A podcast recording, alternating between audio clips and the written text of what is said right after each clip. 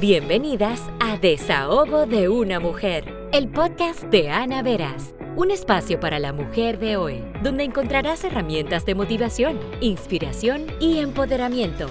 Ana Veras es mentora de mujeres y parejas, gestora del talento humano, comprometida con el desarrollo personal, esposa y madre. Instruir y ayudar a mujeres a descubrir su potencial es su pasión.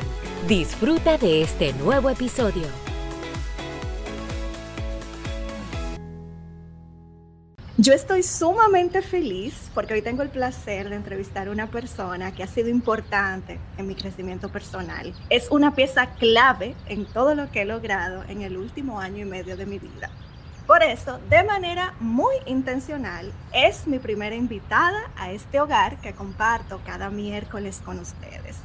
Ella es coach de vida, mentora, podcaster y creadora de dos excelentes programas de acompañamiento démosle la bienvenida a Claudia Peralta. Hola Claudia, ¿cómo estás? Hola Ana, yo aquí muerta de risa contigo y súper feliz porque por fin estamos haciéndolo. Ustedes no saben, señores, el trabajo que pasamos para estar aquí. Dos perfeccionistas en, en proceso, en transformación, pero de verdad muy feliz. Así que gracias Ana por la invitación a ti por aceptarla, porque la verdad es que para mí esto es como que un sueño hecho realidad tenerte aquí. Y me gustaría que nos hablaras un poco ya de la Claudia en el aspecto personal, sin todos esos títulos que yo mencioné, cuando quitamos todo eso. ¿Quién es realmente Claudia Peralta? Bueno, Claudia es una mujer popularmente intensa, como se dice, em, pero mm, viéndolo desde un punto de vista pues positivo, esa intensidad es reflejada como una mujer bastante persistente, muy perseverante, soy una mujer que dice, mira, si voy para allá, es para allá, no importa qué. Entonces me defino como una, mujer así persistente, perseverante y sobre todo una mujer muy auténtica. Me encanta pues ser yo y mostrarme libremente como soy, sin, sin etiquetas, sin apariencia, sin querer eh, vender una imagen de lo que no soy. Prácticamente esa es Claudia. Excelente, y eso es una de las cosas que a tus coaches yo creo que más les gusta de ti, tu autenticidad y esa forma de que voy a hacerlo sin importarme lo que diga la gente, porque lo que importa eres tú y tu esencia. Así que me, fascina eso de, de Claudia. Pues bien, Claudia, actualmente tú no te estás dedicando a lo que realmente estudiaste en la universidad. Me gustaría que nos contaras qué te motivó a tú darle ese giro a tu carrera. A mí me encanta esta pregunta porque yo siento que fue la necesidad, Ana. porque mira, la, la, necesidad hace tantas cosas en uno y yo siempre he dicho que la necesidad al final es la madre de la creatividad. Siempre nos ponemos creativos cuando estamos en un momento de tensión, en un momento de, de mucha necesidad. Y en mi caso fue eso. O sea, no puedo decirte otra cosa que no haya sido la necesidad en el sentido de que, bueno, me graduó como odontóloga de la UAS pensando que voy a tener muchas oportunidades. Yo di lo mejor de mí en la UAS para graduarme con honores, pensando, porque como vengo de un tipo de personalidad, pues que soy muy competitiva, eh, personalidad triunfadora, pero al mismo tiempo perfeccionista, pues yo digo, bueno, vamos a dar el 100% en esta universidad para graduarme con altos honores, con magna cum laude o summa cum laude si puedo, y poder aplicar a becas luego, porque esa es la intención, ¿no? ¿Verdad? Uno lo que quiere es seguir creciendo. Entonces, cuando salgo de la universidad, que me graduó muy, muy bien con magna cum laude y una nota muy alta, pues entonces resulta que en los ministerios de juventud, en, el MESID, eh, pues no me dan becas y siempre me las cancelaban, me las negaban, todas las puertas se me cerraban. O sea, de verdad yo estaba totalmente estancada, que yo decía, pero ¿qué es lo que voy a hacer?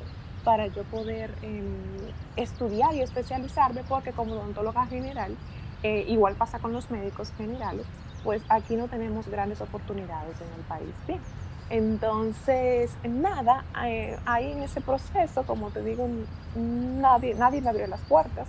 Yo pasé mucho trabajo, eh, no tenía dinero, no tenía ingresos, mis padres no me podían ayudar y yo necesitaba ya independizarme como una mujer adulta.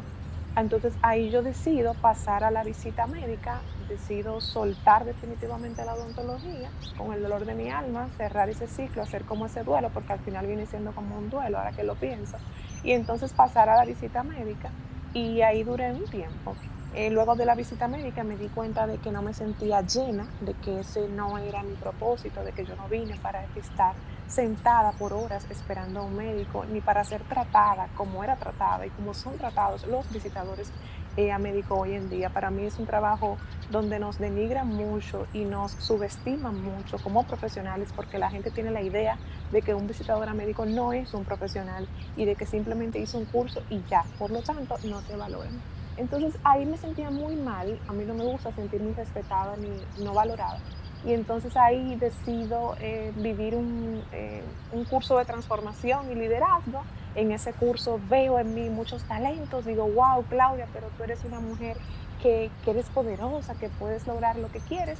Y ahí decido entonces entrar al coaching. No sé, me llegó así como una, una idea, eh, así de repente, digo yo, bueno, ¿qué será el coaching? me pongo a investigar y entonces ahí en ese momento decido arriesgarme a estudiar la certificación en coaching hasta que, bueno, nada, me di cuenta de que eso era, conecté con esa pasión y hoy en día vivo totalmente del coaching, ya no soy visitadora, tampoco trabajo como odontóloga, o sea, aquí, aquí yo he encontrado mi pasión, mi vocación y pues una satisfacción enorme. ¿Y cuál fue la creencia limitante que tuviste que romper en ese momento para tú poder dar ese giro tan grande y rediseñarte en el aspecto profesional? Mira, yo tuve que, romper con la creencia, bueno, como te digo, cuando uno sale de la universidad, uno sale de por sí con una creencia pensando que se va a comer el mundo, pensando que con la nota uno puede resolver un montón de cosas y realmente yo tuve que romper con la creencia de, mira Claudia, con un título, con un título, tú no vas al supermercado, o sea, tú no vas a ir con un título en la frente que dice yo soy odontóloga, yo soy magna cum laude, así que dame la compra. Por lo tanto, al final yo entendí algo que choca mucho a la gente en la sociedad y es que un título no te define. Por más títulos que tengamos, con eso no vamos a comprar, a menos que, claro, tú estés monetizando eso. Entonces ahí, mm, eso fue una creencia muy fuerte que yo tuve que romper, Claudia. Tú no eres tu título, o sea, tu título dice doctora en odontología y lamentablemente no estás resolviendo nada con eso, ni vas a resolver nada con eso. Así que vas a tener que guardarlo en el closet y al sol de hoy ese título está guardado, acogiendo polvo en un closet, porque con eso no vas a resolver nada. Y tanto que te mataste y tanto para hacerla mejor y al final no, o sea, para que tú veas cómo uno anda en la vida queriendo ser el mejor, queriendo ser, y los planes de Dios son perfectos. A veces uno planifica algo y las cosas no salen como uno, como uno lo esperaba. Entonces, esa fue una de las creencias. Y tú sabes que este podcast es para desahogarnos y hablar de nuestras luchas internas, nuestros fracasos, miedos y bloqueos. Por eso entiendo que eres la persona idónea para hablar de creencias limitantes. Sé que a lo largo de tu vida has tenido muchas creencias que en determinados momentos bloquearon o limitaron tu desarrollo y tus sueños. ¿Cuáles han sido esas creencias y cómo tú pudiste transformarlas en creencias potenciadoras? Bueno, Ana, pues te cuento que una de las creencias principales que tuve que romper al inicio fue un apego que yo tenía con el dinero, porque yo tenía la creencia de que, bueno, el dinero me va a faltar, o sea, posiblemente yo pierda el dinero porque ya yo soy emprendedora, porque no estoy trabajando, porque no tengo nada seguro, ni los 15 ni los 30. Entonces eso me trabajó mucho en, el sentido de que yo no quería gastar ni siquiera un peso para no gastar el dinero de mis ahorros y pues yo tenía que cambiar mi mentalidad de escasez prácticamente abundancia, porque no puedo decir otra cosa que no sea eso. O sea, el nombre era escasez. Eso es una mentalidad de escasez, el pensar así. Y creo que le pasa a todos los emprendedores cuando inician sus proyectos, cuando ya no pertenecen, no colaboran para ninguna empresa como tal. Entonces, si tú me preguntas qué me apoyó en ese momento para yo cambiar esa creencia limitante a potenciadora o empoderante, fue eh, trabajarlo con el tiempo, porque el tiempo es un excelente aliado Y en este caso, pues el yo ver el crecimiento y la demanda de mis programas y el crecimiento también a nivel eh, económico, porque obviamente mientras más clientes, pues mayor también la, la, entrada económica, pues eso fue lo que me dio más paz, el yo ver cómo la gente confiaba en mí, el yo ver cómo la gente llegaba a mis programas. Yo decía, pero ¿por qué yo tengo que perder mi dinero si siempre me llega más gente? Entonces no lo voy a perder realmente. Creo que es una creencia con la que muchos nos podemos identificar y más aún en este momento tan crucial que estamos viviendo de la pandemia, donde muchas personas se han quedado sin trabajo o están suspendidas y sus ingresos se han visto afectados. Ya una vez, Claudia, tú decidiste dejar tu, trabajo como visitadora médico y te dedicaste de lleno a lo que es el coaching, ¿cuáles creencias limitantes llegaron a tu vida en ese momento que quizá pudieron impedir que tú continuaras?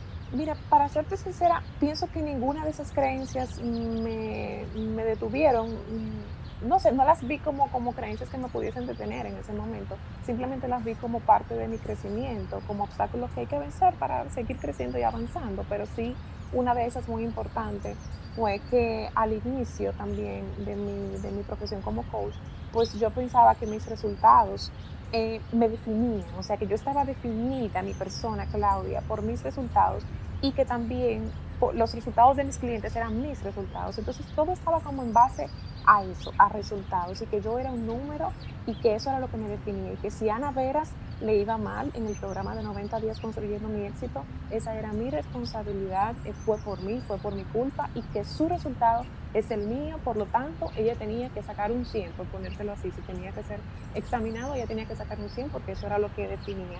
Entonces, en ese momento, mi valía ¿cómo te digo? Mi identidad estaba perdida, porque una persona que está clara de su identidad sabe que no está definida por un número, ni por likes, ni por seguidores, ni por ingresos económicos, ni por los resultados eh, que tenga eh, a nivel, eh, en ningún sentido de la palabra. Entonces, en ese momento yo tuve que trabajar esa creencia y entender que yo valgo demasiado y que yo valgo por quién soy, no por lo que tengo. Ese era mi problema. Yo creía que la gente era lo que hacía o que la gente era lo que tenía. Y no, no es así. Entonces la gente vale por lo que es, por sus valores. Sobre todo yo trabajo mucho hoy en día esta parte de los valores porque a mí me ha dado muy duro. Entonces, Claudia, no importa si le vaya mal en, en algún lugar, no importa si a Ana no le vaya bien en el programa, somos más que eso, Ana es más que eso y yo soy más que eso. Y eso tiene que ver mucho con la próxima creencia que tuve que romper, que fue con lo de humanizarme más a mí misma, pero también humanizar a la gente, Ana, porque ¿qué me pasaba? Y yo no me di cuenta, señores, hasta que yo lo trabajé con un coach. O sea, para que ustedes vean, les voy a decir al final que fue, o sea, cuáles son las recomendaciones que les doy, porque esto solo a veces no se puede trabajar. Y en ese momento yo cosificaba mucho a la gente y no lo supe hasta que tuve una sesión de coaching y la coach me dijo, Claudia, pero es que tú estás viendo a la gente como cosas y a ti misma como una cosa. ¿Cómo sería si tú comienzas a verte como una humana, igual a la gente? Entonces era como que yo era un robot y todo estaba robotizado. Y yo tuve que conjuntamente con la creencia que te dije hace un momentico, pues comenzar a, humanizar mi marca personal como tal y dejar de ver a la gente por, y medir a la gente por sus resultados. O sea que todo estaba de la mano porque al final eso me estaba haciendo mucho daño, Ana.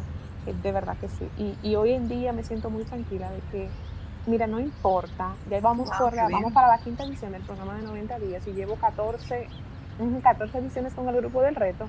Y a mí no me importa la cantidad de reseteos que tengan en el reto 5AM, a mí no me importa si alguien en el programa de 90 días no pudo cumplir eh, por X o por Y, porque no fueron los planes de Dios en ese momento, no pudo cumplir lo que quiso, ya yo estoy tranquila, mi mente está y mi corazón está en paz.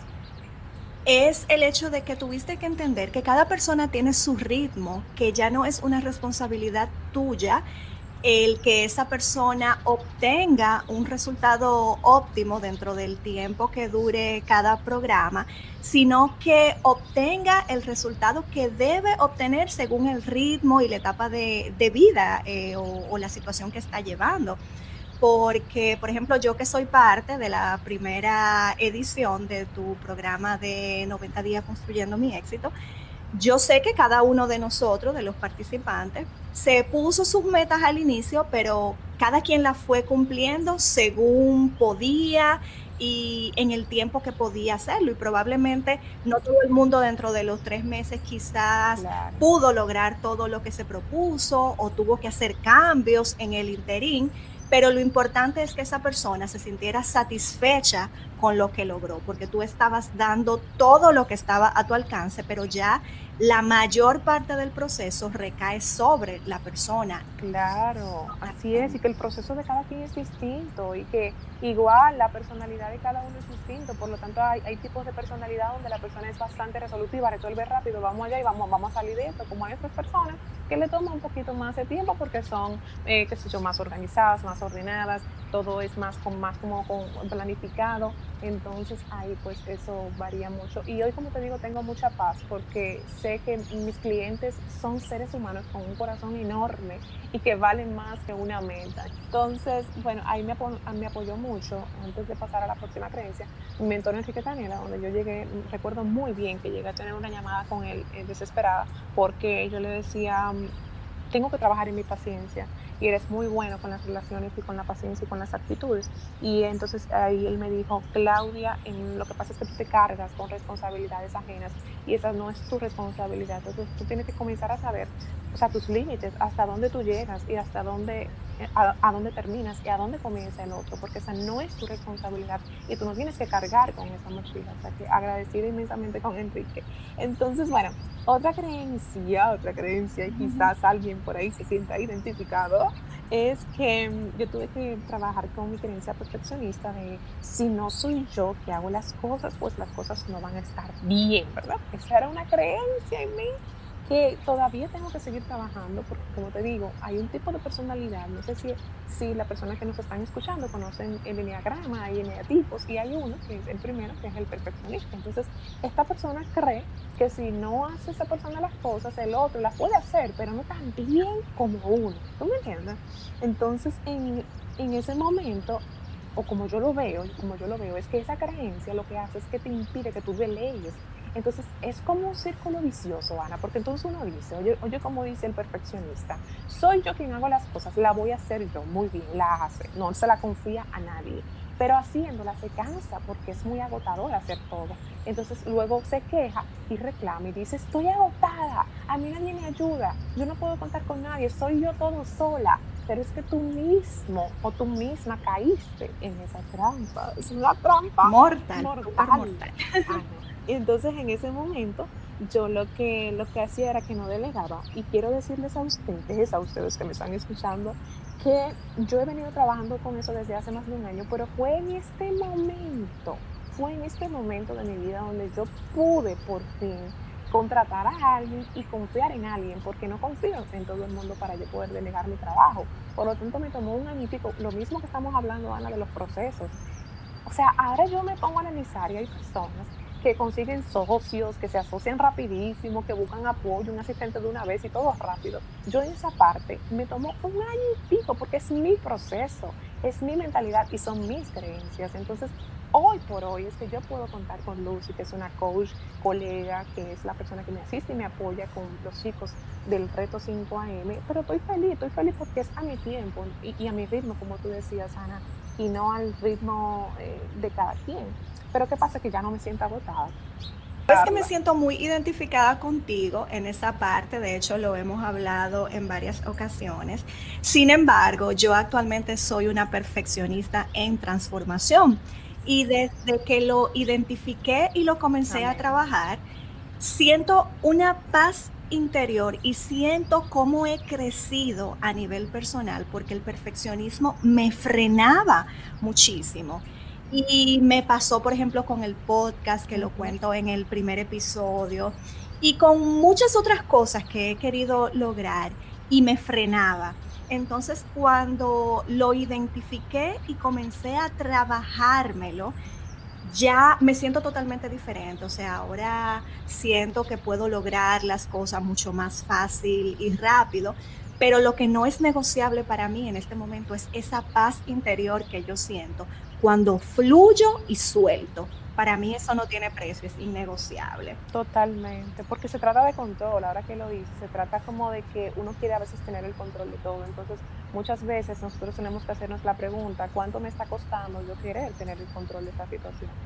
¿Y qué le aconsejarías, Claudia, a aquellas personas que ahora mismo están batallando con sus creencias limitantes y que se sienten identificadas con las creencias que tú has tenido que transformar? Mira, yo siento que aquí entra mucho la parte de la reflexión. Nosotros vivimos una vida muy rápida, en piloto automático, donde no sacamos un tiempo para detenernos, reflexionar en quiénes estamos siendo, en cuáles son los resultados, en hacia dónde me estoy dirigiendo, cuál es mi visión en la vida. No nos detenemos y tampoco nos detenemos a pedir feedback a las personas que están en nuestro entorno. Entonces, mi primer consejo es reflexionar y hay una ley de John Maxwell en su libro de las 15 leyes indispensables de crecimiento que justamente se llama la ley de la reflexión. Entonces él nos invita, aunque sea una vez al día o si no puedes una vez al día, pues una vez a la semana nos invita a sacar una cita, tener una cita con nosotras mismas de, wow, ¿cómo me fue la semana? ¿Cuáles actitudes mías no funcionaron? ¿O cuáles son los pensamientos que me están frenando en este proceso de crecimiento? O sea que la reflexión es vital. Em, un segundo consejo que les puedo dar, que a mí me ha ayudado mucho, es la meditación. Mucha gente cree que meditar es sentarse en un yoga mat y, poner las manos así, decir, y no, eso es un mito totalmente falso, porque meditar es hasta tú respirar y concentrarte simplemente en tu respiración. Entonces, la meditación, ¿a qué nos ayuda?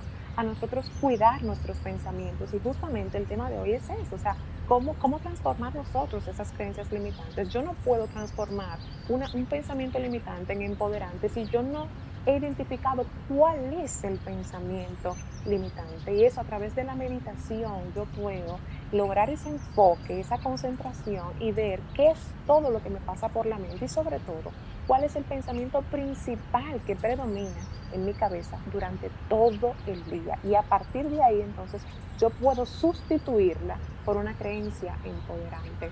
Y por último, pero no menos importante, mi última recomendación es buscar ayuda. Creo que lo dije durante la conversación y es que esto sola yo no lo hubiese podido lograr en el sentido de si yo no busco coaches, si yo no busco mentores, tanto eh, invirtiendo en ellos como también mentores a distancia, digas, a través de libros, a través de videos gratuitos, a través de, por ejemplo, Vilma Núñez, que es una, una mentora a distancia, pero que no siempre yo invierto en ella, sino que con su contenido gratuito yo aprendo muchísimo.